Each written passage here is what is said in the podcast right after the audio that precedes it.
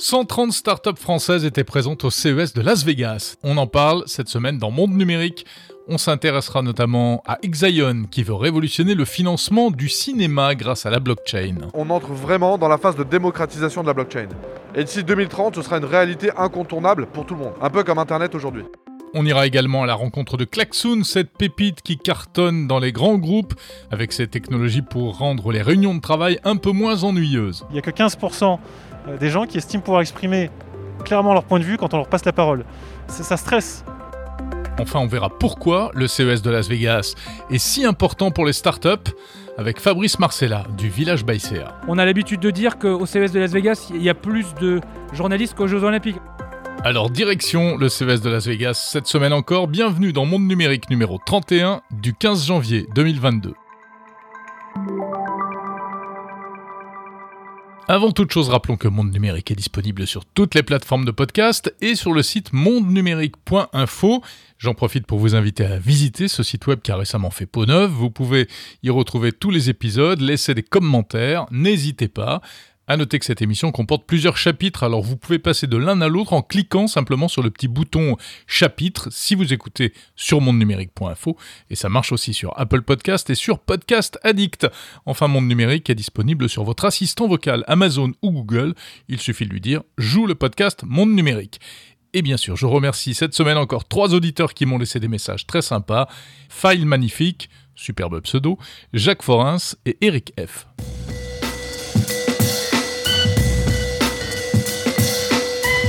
On commence par l'actu de la semaine avec cette drôle de bataille entre Apple et Google. La bataille des bulles vertes et des bulles bleues. Si vous possédez un iPhone, vous avez en effet remarqué très certainement que lorsque vous utilisez l'application Messages, eh bien certains messages s'affichent en vert et d'autres en bleu. Alors au cas où vous vous demanderiez encore euh, pourquoi, eh bien rappelons que en fait les messages bleus sont des iMessage, c'est-à-dire euh, c'est le système d'Apple, hein, euh, ça ne fonctionne que d'iPhone à iPhone, tandis que les messages en vert sont des SMS, des SMS classiques. Ça veut dire, si vous recevez un message vert sur votre iPhone, qu'il provient d'un autre type de téléphone, un smartphone Android ou même un simple mobile de base. Eh bien, ces petites bulles bleues sont beaucoup moins innocentes qu'elles en ont l'air. Selon un article du Wall Street Journal, il semblerait que les bulles bleues soient devenues un véritable marqueur social chez certains jeunes. En gros, ceux qui envoient des messages en vert, c'est-à-dire depuis un téléphone Android, seraient moqués par ceux qui les reçoivent sur leur iPhone, car eux ne communiquent qu'en bleu. Une sorte de racisme social basé sur la couleur des messages, les possesseurs d'iPhone ayant tendance à se sentir supérieurs. Et puis ça va même plus loin, il y en aurait qui s'excuseraient d'envoyer des messages verts, c'est-à-dire d'être sur Android, parce que, bah, encore une fois, ce serait considéré comme moins bien. Alors tout cela, eh bien, cela énerve au plus haut point, et on peut le comprendre, Google, Google éditeur d'Android. Et récemment, le grand patron d'Android, Hiroshi Lockheimer, a même posté euh, quelques tweets assassins contre Apple, car en fait, Google aimerait que Apple cesse d'utiliser sa messagerie iMessage et adopte un nouveau système qui existe déjà qui est le RCS. Le RCS, c'est le successeur du SMS. Ça veut dire Rich Communication Services. C'est un système de mini-messages plus évolué que le bon vieux SMS et qui permet par exemple d'envoyer des images non compressées, des emojis animés, de faire des réponses sélectives pour plus d'interactivité, etc., etc. Et en plus, c'est universel, ça marche sur tous les appareils. Donc si Apple abandonnait iMessage au profit de RCS, eh bien, ça ferait disparaître les petites bulles bleues et tout le monde aurait des bulles vertes. Et ce serait beaucoup plus euh, équitable. Enfin, en tout cas, ça, c'est l'avis de Google. Et pour l'instant, Apple refuse de sortir de sa tour d'ivoire, bien entendu, et d'opter pour le RCS. À ce sujet, si vous voulez en savoir plus d'ailleurs sur ce fameux RCS, bah, je vous renvoie à l'épisode 22 de Monde Numérique, dans lequel on en parlait déjà et le journaliste Jérôme Bouteiller expliquait en détail les avantages de ce nouveau système de messagerie. Bon, et si vous écoutez ce podcast sur Android, rassurez-vous, vous êtes le bienvenu.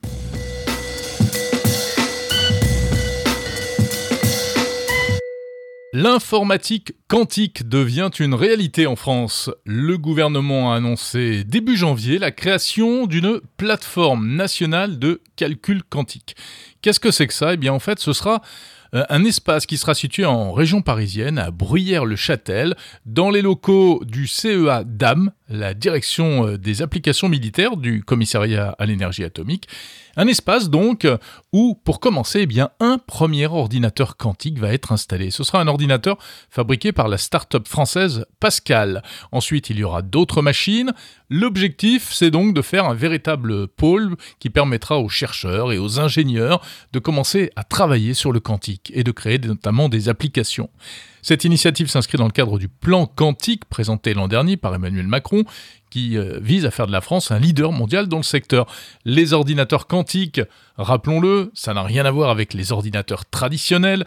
Ce sont euh, donc des ordinateurs qui font appel aux, propriétés euh, de la matière à l'échelon atomique et ça permettra eh d'effectuer en quelques minutes des calculs nécessitant aujourd'hui des années avec des ordinateurs classiques. Bref, c'est une véritable révolution et avec des applications dans l'énergie, la cryptographie, la chimie ou encore la finance. Alors il faut savoir évidemment qu'il y a une compétition internationale autour du quantique hein, qui est en train de se mettre en place. Il y a aussi de grands acteurs, notamment américains, IBM, Google, Honeywell, qui sont sur les rangs bien sûr, mais la France a bien l'intention de faire entendre sa voix, d'autant qu'elle est plutôt, euh, euh, plutôt avancée dans ce domaine. Alors c'est vrai, on n'en est encore qu'au début de l'histoire, hein. une histoire qui est d'ailleurs passionnante, et à ce sujet, euh, je vais faire un petit peu d'autopromo, en fait, je voudrais vous signaler une nouvelle émission que j'ai le plaisir de présenter sur 01 TV, et qui s'appelle précisément Objectif Quantique chaque mois avec des spécialistes, des chercheurs, des ingénieurs, des startups, eh bien on va s'intéresser, on s'intéresse à, l'actualité du quantique. Euh, voilà, vous allez voir que c'est vraiment un, domaine euh, incroyable qui remet en question plein de choses, mais avec euh, énormément de, nouvelles perspectives. Le premier épisode d'Objectif Quantique est en ligne. Il est consacré notamment à cette nouvelle plateforme de calcul quantique avec un représentant du CEA, un représentant de la société Pascal. Donc si le sujet vous intéresse, vraiment cette, émission, je pense, devrait vous plaire. Objectif Quantique, c'est sur la chaîne YouTube de 01 TV et sur, euh, sur votre télé via les box des opérateurs Orange, SFR et Free. Si vous vous intéressez à la maison connectée, vous serez sans doute heureux d'apprendre qu'il y a eu des annonces très intéressantes dans ce domaine au CES de Las Vegas. Des annonces autour du Graal tant attendu, j'ai nommé le protocole Matter. Matter, c'est cette sorte d'espéranto des objets connectés, un protocole de communication qui devrait faciliter l'interopérabilité entre tous les appareils, quelle que soit leur marque. Alors au CES, il y avait de nombreux exposants qui présentaient eh bien, les, tout premiers produits connectés compatibles Matter qui sortiront euh, au cours de l'année 2022. Qu'est-ce que ça va changer? Eh bien, Par exemple, si vous utilisez une ampoule euh, connectée Philips Hue, Aujourd'hui, vous devez, euh, si vous avez plusieurs applications euh, domotiques, euh, l'appairer avec chaque application, chaque assistant vocal, etc. Avec Matter, il suffira d'une seule installation et ce sera automatique. Au moment d'acheter du matériel, on n'aura plus besoin de se demander si telle ampoule connectée ou telle commande de volet roulant est compatible avec notre application domotique préférée à la maison. Alors en tout cas, ça c'est la promesse de Matter. Euh, Matter qui concerne tout l'écosystème de la maison connectée, donc euh, Google, Amazon, Samsung et Apple notamment euh, parmi les grands groupes soutiennent ce protocole. Et côté équipementier, eh bien, le français Netatmo est le premier à dévoiler en ce mois de janvier un produit compatible Matter. Il s'agit d'un contacteur de porte de sécurité, donc c'est un, truc qui vous dit si la porte est ouverte ou fermée, hein, à intégrer dans le cadre d'un système d'alarme ou euh, dans un cadre d'un système de chauffage automatique, etc. D'autres produits devraient suivre, et c'est donc une très bonne nouvelle pour le développement de la maison connectée. Ça va commencer à arriver dans les magasins, pas avant euh, quelques mois, hein, sans doute, on l'espère, dans le courant de l'année 2022 à ce sujet. Euh, là encore, je vais vous renvoyer un autre épisode de Monde Numérique. C'était euh, l'épisode numéro 23 dans lequel on parlait précisément de maisons connectées et de mateurs.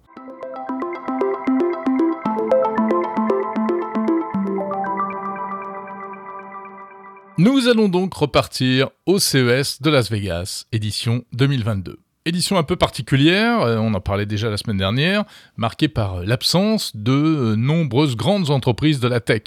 Microsoft, Google, Amazon, Meta. Mais en revanche, il y en a qui étaient bel et bien présentes, et en force, c'était les startups, et notamment les startups françaises. Pas moins de 130 startups sous la bannière French Tech, extrêmement visible d'ailleurs à l'entrée de l'Eureka Park, euh, cette partie du CES de Las Vegas qui est consacrée aux jeunes entreprises juste derrière le Venetian Hotel. Donc une présence française massive cette année encore. C'est la suite d'une aventure commencée en 2013, la French Tech. 130 startups, je vous le disais, qui ont raflé même un certain nombre de récompenses, les fameuses Innovation Awards, décernés par euh, le jury du CES.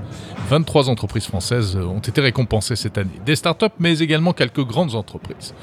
Et on va donc s'intéresser à plusieurs d'entre elles, en commençant par une drôle d'invention un système qui permet, ou qui permettra plus exactement, lorsqu'il sera industrialisé et commercialisé, de piloter son smartphone depuis ses oreillettes, mais non pas en cliquant, non pas en parlant à son assistant vocal comme on le fait aujourd'hui, mais en serrant les dents, tout simplement.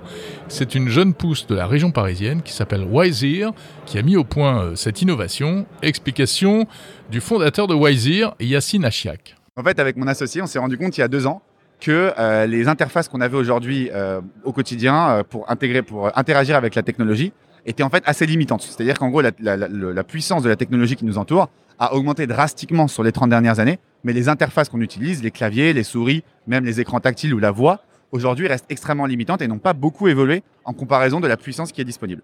La voix, c'est pas mal quand même. La voix, c'est bien, mais la voix, ça a deux problèmes. le premier, c'est que bah, la voix, c'est public en fait. Donc c'est-à-dire que si jamais vous voulez contrôler votre téléphone ou développer, un, demander une action particulière à votre téléphone de manière plus privée, c'est très difficile à mettre en place sans que les gens autour de vous vous entendent.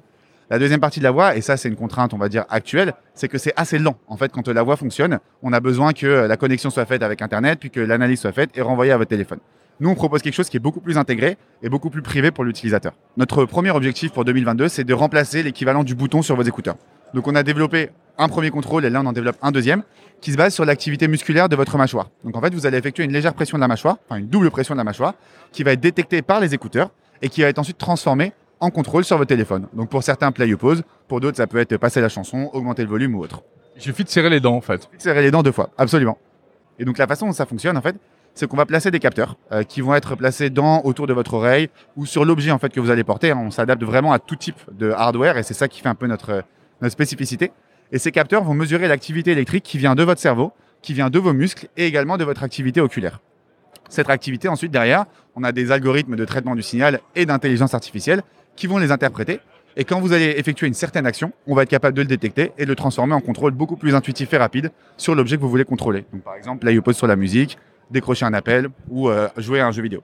Mais comment, euh, le système peut-il euh, faire la différence avec le fait que je mâche un chewing-gum, par exemple? C'est également une très bonne question. Et donc là, en fait, on parle de deux ans de recherche et de travail de notre côté avec une équipe de data scientists plus que qualifiée, où on a passé beaucoup, beaucoup de temps à détecter ce que vous décrivez comme étant des faux positifs. Donc en fait, être sûr que le signal qu'on a choisi comme étant le signal d'interaction, donc la double pression de la mâchoire, soit en fait l'unique signal qui soit détecté et qui soit indépendant ou en tout cas isolé de tous les autres signaux, bailler, manger, parler, tourner la tête, enfin tout ce que vous pouvez imaginer. Et donc aujourd'hui, on a des performances qui sont équivalentes à celles qu'un bouton sur un écouteur aurait. Alors, où est-ce que vous en êtes du développement de cette euh, technologie? Alors pareil, également très bonne question. Euh, donc on a passé les deux dernières années à développer un premier prototype que je vous présente ici à Las Vegas, qui permet en fait aujourd'hui à n'importe qui de pouvoir tester la technologie et de se rendre compte à quel point elle est performante. Et en parallèle de ça, on a commencé à développer notre activité économique. Donc nous, notre objectif, c'est pas de développer l'objet en soi, c'est vraiment de s'intégrer auprès des fabricants d'objets, parce qu'en fait, c'est eux qui ont l'expertise euh, de comment le faire, comment le vendre aux clients. Et donc aujourd'hui, on a déjà quelques clients, quelques contrats de prototypage qui nous ont permis de générer du revenu euh, dès 2021. Et donc l'objectif pour nous, c'est de continuer notre croissance en 2022, notamment. Et donc ça, euh, il ne faudra pas le dire tout de suite, mais notamment parce qu'on vient de clôturer une levée de fonds euh, qu'on va annoncer dans les prochaines semaines. Voilà pour la société Wiseer. Autre innovation française présentée au CES de Las Vegas, c'est un bijou un bijou connecté qui sert à alerter les secours en cas d'agression. Euh, si par malheur on fait une mauvaise rencontre dans la rue, euh, on n'a pas toujours le temps d'attraper son smartphone pour prévenir un ami ou, des secours. Alors cette start-up bordelaise, Mayeli, a inventé un bracelet avec une grosse pierre euh, qui est en fait un système d'alarme. Il suffit d'appuyer dessus Explication de Coralie Marcia de Mayeli. Alors Mayeli, en fait, c'est un bracelet connecté. On a développé un bracelet qui vous permet d'alerter vos contacts en cas d'insécurité ou de danger imminent dans la rue. C'est-à-dire qu'il est connecté à une application Bluetooth, mais vous n'avez pas besoin de débloquer votre téléphone pour euh, contacter euh, des personnes au moment où vous êtes en danger. Nous avons un système de clic C'est-à-dire que vous cliquez une fois sur le bijou et vous allez alerter vos contacts immédiatement. Vous avez jusqu'à 5 contacts pour créer une bulle sécuritaire autour de vous. Donc ces 5 contacts vont recevoir un message et un appel disant que vous êtes en danger, ainsi que votre position GPS au moment où vous cliquez sur le bijou. Ils vont pouvoir alerter la police quand vous, vous ne pourrez pas le faire. Donc par exemple, euh, je suis je suis une femme, on va dire, parce que malheureusement c'est souvent les femmes qui sont plutôt victimes de ça. Pas que, mais votre bijou il est quand même assez féminin, je crois. Euh, je suis en situation euh, de danger, je clique, il se passe quoi ensuite? Alors vous avez un enregistrement audio qui peut se déverrouiller si vous l'avez sélectionné dans l'application. Vous pouvez choisir de le verrouiller ou non. Vous avez une alarme sonore qui va peut-être vous permettre d'avoir des gens qui vous secourent autour de vous ou juste de permettre à l'agresseur de s'en aller et de prendre peur. Et Attendez, l'alarme sonore, qu'est-ce qui sonne c'est votre téléphone qui sonne. Votre téléphone va sonner s'il est à côté de vous ou vous avez 30 mètres d'appairage, donc c'est assez loin. Et ensuite, vos euh, messages et appels à vos 5 contacts de secours. Ou deux si vous préférez en avoir que deux, mais vous, vous pouvez en connecter jusqu'à 5. Vous pensez que c'est un dispositif euh, qui peut réellement éviter des, des agressions?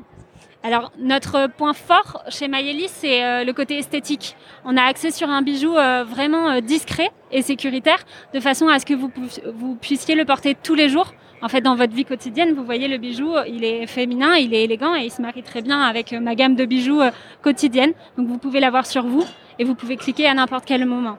On a aussi développé, euh, vous disiez, c'est souvent pour les femmes, certes, mais on a aussi développé un modèle homme qui est en cuir ici, vous voyez, et c'est un bijou quand même assez esthétique et vraiment élégant, même pour les. Oui, il est très joli. C'est déjà commercialisé ou pas encore? Alors ça fait un mois, tout juste, un mois de commercialisation. On a déjà vendu plus de 600 bijoux, donc euh, c'est un beau démarrage. On est, on est très fiers.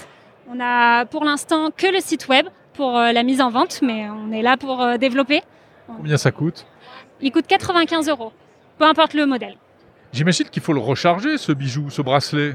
Alors non, justement, on n'a pas ce problème de charge. Euh, pensez à le connecter dans la nuit, à le brancher au chargeur. On a un système de piles, donc vous avez une, utilisation euh, jusqu'à un an d'utilisation, et après vous pouvez faire changer la pile chez un bijoutier comme une montre euh, quelconque finalement. Il est appairé au smartphone en Bluetooth? Oui, il est pour l'instant appairé en Bluetooth. On est en train de développer un peu plus de recherche pour rendre le bijou complètement indépendant. Merci beaucoup. Je vous en prie, merci.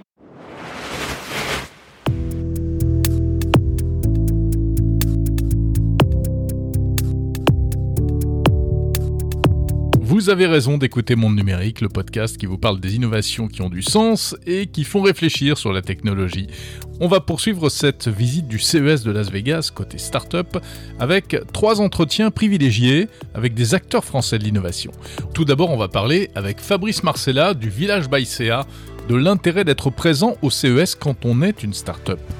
On va également parler de blockchain avec Exion et de tout ce que permet aujourd'hui la blockchain notamment une initiative étonnante pour financer le cinéma français.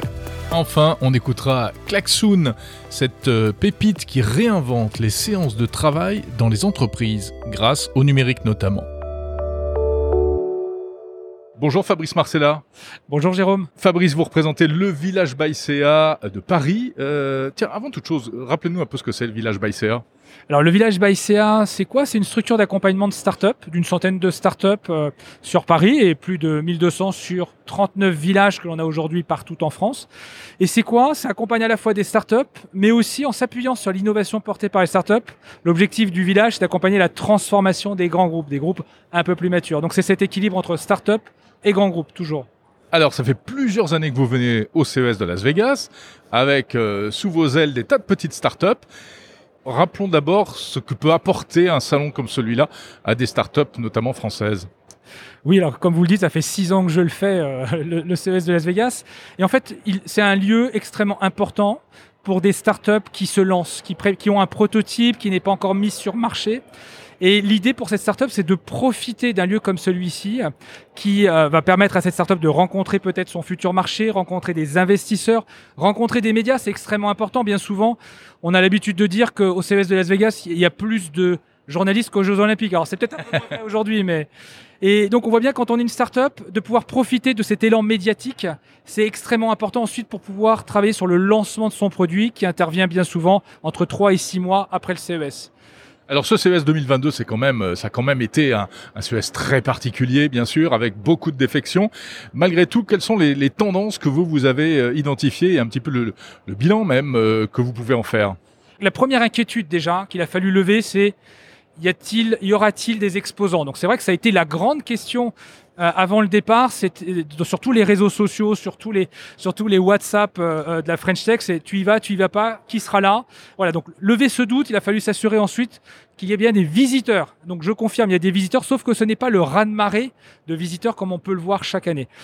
Toutefois, ce que me disent les startups, c'est que ces visiteurs, ce sont des visiteurs qui éprouve un véritable intérêt à rencontrer cet écosystème-là. Jusqu'alors, on avait aussi des touristes, et ce qui est normal hein, quand on est à Las Vegas, d'avoir des gens qui, qui passionnés d'innovation qui viennent à la rencontre des startups. Mais là, ce sont des investisseurs, des médias, des futurs clients.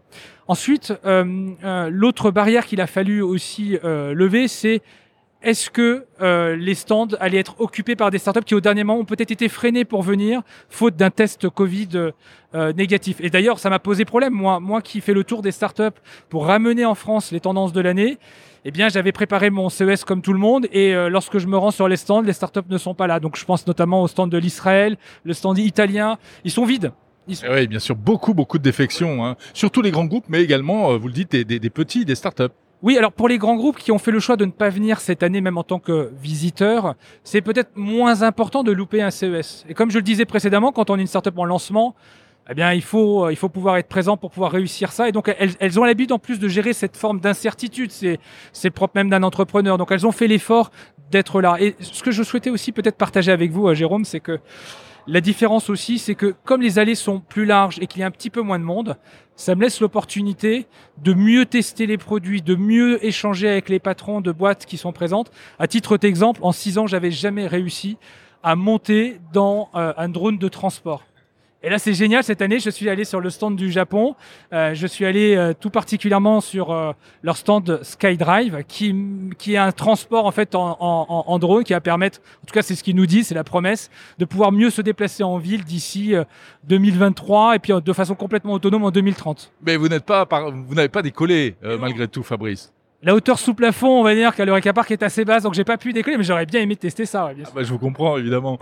Bon, euh, alors malgré toutes ces contraintes, euh, sur le fond, les startups françaises. Alors les startups françaises sont toujours hyper présentes, euh, énorme présence de la French Tech, hein, et c'est vraiment euh, avec beaucoup de retentissement. On voit bien, on voit que, on voit que c'est, c'est, c'est important pour pour la France dans, en général. Euh, c'est quoi les, les, les, les principales tendances selon vous? En fait, les principales tendances, c'est à la fois vrai auprès des startups françaises, mais c'est vrai dans tous les pavillons. Euh, des autres pays également. C'est vrai à la fois aussi à l'Eureka Park comme, comme euh, dans les autres euh, espaces de, du, du, salon. C'est très marqué par, euh, un, euh, les sujets sur la santé, et c'est propre finalement au contexte que l'on vit actuellement. C'est aussi euh, tous les sujets liés au climat, les sujets liés aussi au métaverse. Alors moi j'étais un petit peu déçu sur le sujet, on, on pourra y revenir un petit peu. J'ai même trouvé des startups sur, dans, dans, sur, le, sur le sujet de du NFT, c'est la première fois que je vois euh, le NFT au, au, au, CS de Las Vegas. Et puis, bien sûr, euh, ben, véhicule autonome. Alors ça, c'est pas trop propre des startups, mais euh, euh c'est plutôt euh, propre des constructeurs automobiles. donc voilà. Donc on a un panel assez homogène, j'allais dire, quelle que soit la maturité des boîtes et quels que soient les pavillons, sur ces grands sujets de l'année. Il y en a une ou deux qui vous a particulièrement marqué? Alors moi, il y en a une tout particulièrement parce que même si je fais le CS de Las Vegas depuis six ans, on va dire que la langue anglaise n'est pas celle où j'excelle. Je, où et là, et puis je produis pour autant beaucoup de contenu dans mon activité. Et là, c'est une startup qui s'appelle Cléon, startup du, euh, de, de la Corée, qui permet de faire quoi? Qui permet en fait sur une vidéo que vous produisez par exemple en français, de faire du doublage automatique dans une autre langue et qui va même un petit peu plus loin, qui va euh, re remodeler le mouvement de vos lèvres pour adapter euh, finalement les mouvements de la bouche à, aux mots que vous prononcez dans une autre langue. Et ça, je trouve ça génial, surtout quand on produit du contenu euh, de façon très industrielle. Incroyable, bien sûr, pour les professionnels, mais aussi pour les influenceurs, les particuliers, etc. Autre chose? Autre chose, autre startup qui, qui m'aurait, qui m'a, qui m'a interpellé bah, écoutez, le sujet du, NFT, par exemple, euh, bien souvent, en fait, le NFT est associé finalement à des objets numériques. Et là, c'est la première fois que je trouvais une startup qui, au travers du NFT, va permettre le financement de brevets industriels pour permettre à une startup de pouvoir lancer son produit en faisant appel au financement au travers de, du NFT. Donc, on voit l'évolution et, les usages qui se développent sur un sujet qui peut sembler encore un petit peu exotique euh, lorsqu'on n'est pas, euh, lorsqu'on baigne pas au quotidien euh, sur sur sur ce type de concept. Et dernier point peut-être, j'avais été euh, euh, interpellé euh, en tout cas par un, stand dédié métaverse. En tout cas, on voyait marqué en gros métaverse. Je m'y suis rendu. Et en fait, c'est ni plus ni moins qu'un point central où on va retrouver des affiches de startups qui sont présentes au CES au travers du métaverse. Donc c'est pas des startups qui proposent de l'innovation sur ces sujets-là, mais c'est plutôt un nouveau moyen d'interaction, on va dire, mais qui développe les cas d'usage finalement entre une startup et des gens qui peuvent s'intéresser euh, euh, euh, aux produits ou aux services qu'elle développe. Merci beaucoup, Fabrice Marcella, le village by.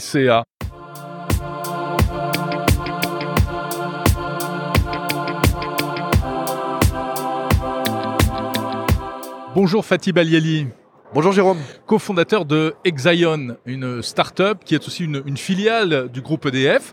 Vous êtes présent ici euh, au CES de Las Vegas sous la bannière French Tech. Bon, comment ça se passe ce CES un peu particulier, Fatih? Oui, effectivement, il y a un peu moins de personnes cette année, mais euh, c'est euh, c'est quand même très intéressant. On est moins sur le, sur le quantitatif, mais on est sur le qualitatif. C'est vrai que les personnes qui passent sont des gens qui sont vraiment intéressés par ce que vous faites, et vous avez plus de temps pour discuter avec eux. Alors, on propose deux produits. On a un premier produit qui s'appelle Exa Studio, qui est un peu la solution clé en main de la virtualisation des studios 3D, où on propose le matériel, le soft, l'intégration et le service manager tout ça dans le cloud pour les studios d'animation. C'est un one-stop shop, ils viennent, ils ont tout ce dont ils ont besoin et le tout à distance en remote. Et le deuxième produit qu'on va lancer, euh, alors aujourd'hui le nom de code c'est euh, on verra comment on l'appelle finalement. C'est une plateforme en fait qui, va permettre de, à tous les développeurs blockchain dans le monde de développer leurs applicatifs à travers nos infras, en venant euh, utiliser des nœuds de test, des nœuds de production, et ce sur une quinzaine de protocoles. Ethereum, Tezos, Cosmos, Algorand et euh, les 15 principales. Hmm. Bon, on est là, on est dans le dur, hein. on est dans la tech pure et dure, euh, dans les technologies blockchain. C'est-à-dire qu'aujourd'hui, il y a vraiment des entreprises qui ont besoin de ces ressources-là, comme jusqu'à présent, on avait besoin du cloud ou de, ou de différents utilitaires euh, qu'on trouvait en ligne. Bah, les sociétés comme Uber, comme Netflix, comme Facebook, qui sont les sociétés du Web 2, avaient besoin des infrastructures et des services d'infrastructure du Web 2 qui étaient fournis par les grands acteurs du cloud comme AWS, Microsoft Azure, Google Cloud Platform, OVH en France, Scaleway.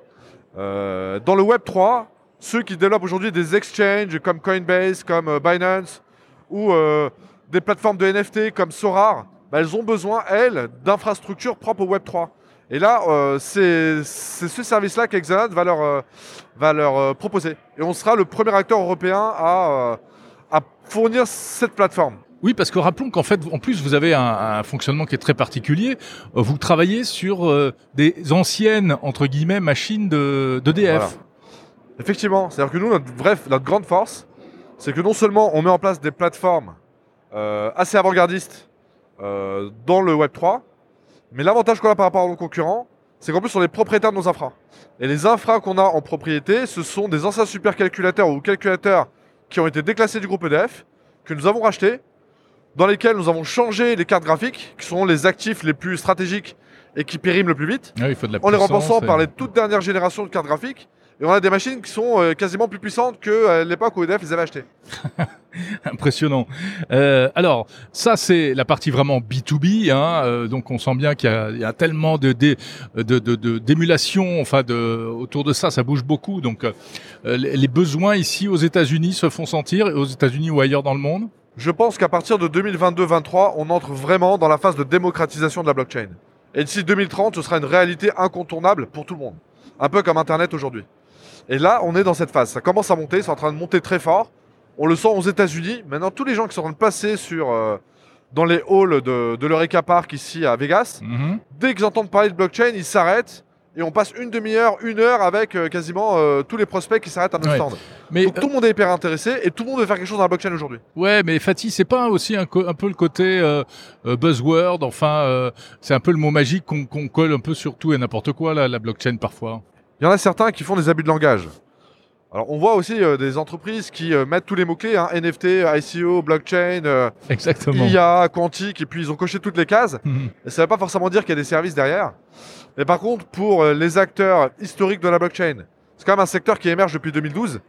Aujourd'hui, dans la blockchain, on est en équivalent Internet en 1995. Il n'y a pas encore les Google, il n'y a pas encore les Facebook, il n'y a pas encore les LinkedIn, il n'y a pas encore les Uber et Netflix. Mhm. Donc on est très en amont de tout ça. Par contre, il y avait déjà les Microsoft et les Apple. Aujourd'hui, dans la blockchain, c'est un peu pareil. Je pense que les grandes sociétés de la blockchain, les grands cas d'usage de la blockchain, on les connaît pas et personne ne les imagine encore. Mais c'est juste en train de tout révolutionner. De la façon dont ça marche, la facilité, la rapidité, la transparence et la sécurité qu'elle offre aux différents usagers va juste révolutionner, révolutionner euh, euh, toutes les façons de contractualiser. Et alors, parlons donc euh, de ce- cette innovation que vous lancez, le Clapcoin, avec un K, Oui, exactement. un système qui va permettre de financer le cinéma français. Vous allez démarrer avec Claude Lelouch. Exactement. Alors Claude Lelouch est le parrain de la DCF, la diversité du cinéma français. Et euh, il y a de ça quelques mois, on a échangé avec cette équipe qui a partagé avec nous les craintes qu'ils avaient par rapport à la capacité à financer un cinéma de qualité en France. Et on en est arrivé à les problématiques de financement du cinéma français.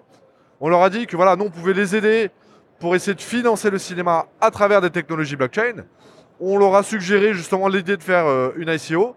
Euh, ça a tout de suite pris, Une on a ICO, beaucoup échangé, une- ça allait très vite. Une ICO, c'est une Initial Coin Offering. Mhm. C'est un peu si je dois faire le parallèle comme une IPO, une introduction en bourse.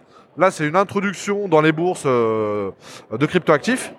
Et ce token qu'ils vont lancer, qui va leur permettre de lever entre 2 et 8 millions d'euros, va ensuite permettre de financer euh, une vingtaine de projets dans le cinéma en France. Bah, c'est très simple. Euh, c'est très simple. Aujourd'hui, si vous voulez financer un projet, allez chercher de l'argent auprès d'une communauté de passionnés. Donc demain, si je veux euh, payer pour euh, la production d'un film, je vais acheter du Clapcoin, c'est ça? Voilà, exactement. Vous avez acheté du Clapcoin. Alors la différence avec ce qui se fait aux États-Unis, c'est qu'aux États-Unis, on fait des NFT pour financer un film en particulier. Là, on émet un token pour financer un pool de films. Donc votre risque, il est diversifié sur euh, une vingtaine de projets qui va être sélectionné par un comité d'experts du domaine, hein, des producteurs, des acteurs, euh, des réalisateurs. Euh, on peut le faire dans tous les domaines qui ont besoin de lever des fonds. Donc euh, c'est juste sans limite. Ouais, ouais. Vous êtes en train de créer une économie parallèle. On est en train de démocratiser l'accès au capital au plus grand nombre. Donc demain, si vous avez un projet de film, de start-up, vous n'êtes plus obligé de passer par une banque, prendre le risque d'avoir votre crédit qui est refusé, de voir votre projet tomber à l'eau. Là, vous pouvez solliciter une communauté à travers la blockchain. Et une Mhm. communauté mondiale. Incroyable, incroyable. Mais Ouais. oui, c'est le monde dans lequel on vit aujourd'hui. euh, on parle de métaverse, on parle de monde parallèle, on parle de digitalisation. Tout se dématérialise. Même le travail se dématérialise. Ce monde dans lequel nous on vit déjà, c'est déjà le monde des jeunes. C'est déjà le monde de la génération des millennials.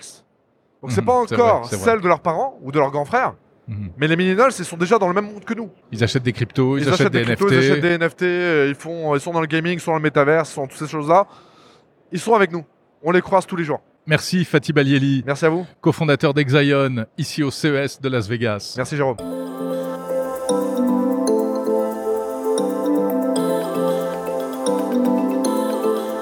Bonjour Mathieu Bocher, Bonjour. Fondateur de Klaxoon, une pépite française. Nous sommes ici au cœur du CES au North Hall pour être très précis. Bon, c'est un CES quand même un peu particulier cette année, hein Mathieu. Comment est-ce que vous le vivez, vous, euh, ici? Euh, on a pris décision de maintenir notre présence. Ça n'a pas été simple. On a uniquement ici une équipe locale, donc euh, un, quart de l'équipe qui était prévue, pour aller répondre à des clients qui ont continué de me dire pendant ces dix derniers jours, on y va, euh, on a besoin de se voir, on veut... euh, Mhm. on veut- On voit bien sur votre stand, il y a du monde là. hein, Oui, il y a du monde qui vient. On est très surpris du flux euh, qui, est, qui est- qui est là, et, et surtout de, de gens qui prennent leur temps, euh, très attentifs. Alors Mathieu, Klaxoon, c'est donc une entreprise, vous faites du B2B, hein, vous vous adressez aux autres entreprises, et vous, votre, votre pitch, c'est de dire, euh, c'est c'est favoriser l'engagement dans, dans les réunions au travail, hein, c'est ça? Oui, alors on s'est lancé en 2015 avec euh, ce constat que les- le, collaboratif est pas toujours très simple, qu'on passe à côté euh, finalement de- d'idées, de, talents, de, rencontres qui sont pas évidentes. Le fameux format de la réunion qu'on connaît qui est trop longue, c'est souvent le reproche qu'on entend. Et puis un deuxième reproche très fort, c'est on n'a pas pu exprimer son point de vue. Et, finalement, on passe à côté de plein de choses. Donc ce constat, on l'a fait très tôt. et on voit que c'est un constat partagé. Aujourd'hui, comme hier, euh, avant ou après la pandémie, tout le monde nous répond toujours les réunions, ça va pas, on n'arrive pas vraiment à se rencontrer. Euh, et donc on s'est lancé euh, effectivement sur ce sujet en constatant qu'il y avait des méthodes très efficaces qui existaient pour mieux se synchroniser. Euh, deux grands défis, comment réussir à faire en sorte que les gens expriment déjà leur point de vue. Ben là, il y a des méthodes très simples. Éviter de passer par l'oral, éviter de passer, euh, de faire des grands tours de table à rallonge qui finalement épuisent tout le monde. C'est un peu paradoxal de ne pas passer par l'oral pour Ouais, alors communiquer. c'est vrai que c'est une habitude, c'est un peu la, la facilité qui nous a emmené sans doute vers l'oral, puisque ça paraît facile, très simple, mais finalement ça met beaucoup de gens en difficulté. Il y a que 15% des gens qui estiment pouvoir exprimer clairement leur point de vue quand on leur passe la parole. C'est- Ça stresse Ouais. très grande majorité de personnes de prendre la parole à l'oral. Timidité, euh, crainte de dire des bêtises. euh, euh, Que pense l'autre? C'est-à-dire quand vous avez un tour de table, forcément il y a une séquence, chacun à son tour. Il y a le chef peut-être qui s'est exprimé avant ou qui va s'exprimer après. Bien sûr. Et puis il faut être plus brillant que son voisin parce qu'il a peut-être dit quelque chose et vous savez plus quoi dire. Enfin, on le connaît ce moment, on est en bout de table, c'est Mhm. l'horreur. Tout a été dit, vous savez plus quoi dire. Bon, alors là il y a des techniques très simples. Vous passez par euh, l'écrit, vous passez par le visuel, et là tout le monde s'exprime en même temps. Déjà vous gagnez un temps fou. Mhm. Ça va prendre euh, 30 secondes. Là vous avez mis 20 minutes peut-être à essayer de vous écouter. Et puis les idées, elles, elles viennent euh, comme elles sont. On sait pas, c'est pas marqué quand vous exprimez les idées dans notre outil. On sait pas qui l'a dit. On sait pas affiché. C'est l'idée pour euh, en, en tant que telle qui est, qui est jugée. Et c'est vraiment unanimement apprécié. C'est-à-dire que ça fait tomber beaucoup de beaucoup de caricatures. On se rend compte que finalement les chefs aiment pas tant que ça cheffer. qui sont bien plus souvent en train de dire euh, j'en ai marre, je suis, je suis en train de tirer la réunion, ça, personne ne dit rien. Et que l'autre côté, bah, il y a plein d'idées. Et que au contraire, euh, on, voit que le, le consensus peut se faire très très vite. Mhm. Mais pour ça, il faut différentes astuces. Et encore une fois, le visuel aide beaucoup. C'est-à-dire que les idées vont être exprimées de manière euh, beaucoup plus claire. Et on va pouvoir réfléchir, on va pouvoir aussi prendre du temps. Donc ça, c'est ce qu'on appelle nous le, un fonctionnement en mode workshop. Et pour ça, vous utilisez des outils euh, technologiques. Exactement. Donc ça a été le pari d'amener la technologie dans l'échange. Le, le produit chez Action, c'est une plateforme de workshop. hein, c'est vraiment notre positionnement. On est la première plateforme au monde. On a proposé un outil complet pour faire des workshops efficaces. Un workshop, c'est basé sur un sujet. Et on est là pour résoudre un problème. Et on va réunir des personnes autour de la table et on attend qu'elles s'expriment, parce qu'on est tous contributeurs. C'est une plateforme logicielle, effectivement, accessible de n'importe quel ordinateur, téléphone, euh, grand écran, si vous en avez, etc. Et, et- et donc cet outil va être accessible euh, très simplement, va permettre de créer un- une interface d'échange, donc pourquoi pas un tableau blanc sur lequel euh, l'échange va commencer. Et puis c'est pas simplement un tableau blanc, c'est également un outil pour aller poser des questions, pour aller euh, mettre en place des méthodes de réflexion. Enfin, il y a plein d'outils derrière qui vont être euh, Mhm. proposés dans la plateforme, mais tout ça s'articule autour d'un échange qui va être numérique, où on va pas par contre remplacer l'échange oral ou audio, il va Mhm. au contraire être finalement beaucoup facilité puisqu'on aura des éléments pour se comprendre et pour intervenir plus facilement euh, et, et- et en s'appuyant sur les choses qui sont concrètes, factuelles. Alors, euh, aujourd'hui, au CES de Las Vegas, vous présentez un, euh, une évolution. Qu'est-ce que c'est? C'est une plateforme qui s'appelle Engage Edition. Parce que le focus sur lequel nous on travaille, c'est cette notion d'engagement. Il y a plus de 100 nouvelles features qu'on vient dévoiler. Et l'objectif pour nous, c'est d'être, d'aller encore plus loin dans la fluidité de l'interface. C'est beaucoup plus réactif. On a complètement retravaillé les, les- plateformes d'architecture qui est derrière. Et on a une int- interface qui a vraiment travaillé euh, le, plaisir. On parle de plaisir chez Klaxon. On aime apporter cet échange fluide, réactif, qui va euh, correspondre à ce qu'on attend quand on échange entre, en- entre humains. On n'est pas dans de, on est certes un outil numérique, mais on apprécie de venir euh, proposer quelque chose qui va vous permettre de découvrir un peu plus qui est l'humain avec vous autour de la table. Mhm. On est convaincu que dans ce monde compliqué où beaucoup de choses nous écartent, euh, que ce soit la distance, que ce soit les vitesses, les décisions à prendre, etc., qui, qui stressent quand même beaucoup les organisations en ce moment, on est convaincu que la technologie peut encore apporter des choses qui n'ont pas encore été euh, découvertes sous l'angle de contribuer à mieux se comprendre, mieux se découvrir, mieux se connaître, et tout ça évidemment dans un contexte euh, de rapidité, de fluidité qui, qui doit être euh, celui du quotidien. Mathieu Bocher, vous le dites, euh, on est dans une période un peu particulière. euh, Il y a pres- presque plus de tra- télétravail que de travail euh, réel en présentiel aujourd'hui. Et puis il y a un truc dont on parle de plus en plus, c'est le métavers. Hein, avec euh, bon, ça peut englober plein de choses. Alors vous en pensez quoi du métavers? Je pense que c'est, euh, ça dépend sous quel angle on le prend. Il y a, eu beaucoup d'innovations sous l'angle du visuel. hein. Si on prend les 30 dernières années, on a, on a proposé la 3D, euh, on a proposé l'immersion avec des, visions 360, etc. Et c'est je sais qu'on connaît bien chez Klaxon. Je pense que le métavers c'est un, est un outil qui va permettre de se plonger dans un univers évidemment peut-être très addictif. Pour ce qui est de la collaboration, il y a beaucoup de choses à faire. Nous, ce qu'on essaie de, justement de proposer, c'est déjà des, des- des petits pas très simples. Ce qu'on constate, c'est que les outils puissants existent depuis très longtemps. On les utilise déjà assez mal. Les méthodes euh, simples auxquelles je fais référence, c'est des Mhm. méthodes qui datent des années 60. mis en place par Toyota à l'époque, qui avait Ouais. constaté que d'un métier à l'autre, on ne savait pas se parler. Et c'est des méthodes vraiment extrêmement simples. On parle de post-it, on parle de bout de papier, on parle de. Donc, euh, on- je pense que et notre démarche chez Klaxon, c'est d'être entre les deux, entre ce que permet la technologie et le métavers arrive à grands pas. Il sera chez nous là dans très peu de temps, dans deux ans, on y est tous. En tout cas, on aura tous accès à ça. Euh, et pour autant, pour que ce soit vraiment facile, il faut que ça corresponde aux, contraintes dans lesquelles on vit. Euh, donc notre démarche à nous, ça va être de rendre ça vraiment exploitable, vraiment pertinent. Bon, donc le métavers, ça a évidemment l'avantage de pouvoir vous immerger dans un univers qui peut être extrêmement riche en informations. Maintenant, euh, il faut trouver le bon équilibre entre cette richesse d'informations et ce que nous, humains, on, a envie d'absorber au quotidien et ce qu'on a envie de manipuler. Donc c'est cet équilibre-là qui est un, formidable terrain à, à définir, à ajuster. Merci beaucoup, Mathieu. Bocher, fondateur de Klaxoon. On l'entend Klaxoon ici au CES de Las Vegas. Tout à fait.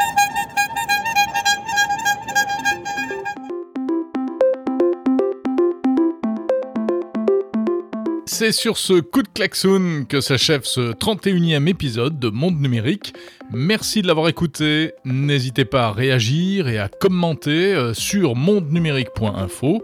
Vous trouverez d'ailleurs sur le site des informations complémentaires et des liens concernant les intervenants que vous venez d'entendre. N'oubliez pas non plus de commenter et de noter Monde Numérique sur les plateformes de podcast pour faire en sorte que ce podcast continue à figurer dans le peloton de tête dans la catégorie technologie. C'est grâce à vous. Merci également aux entreprises qui m'ont soutenu et qui m'ont permis de vous proposer ces reportages au CES de Las Vegas. La semaine prochaine, on ira faire un tour du côté d'une grande institution. On s'intéressera à l'INRIA, l'Institut national de la recherche en informatique. Je vous salue, à samedi prochain.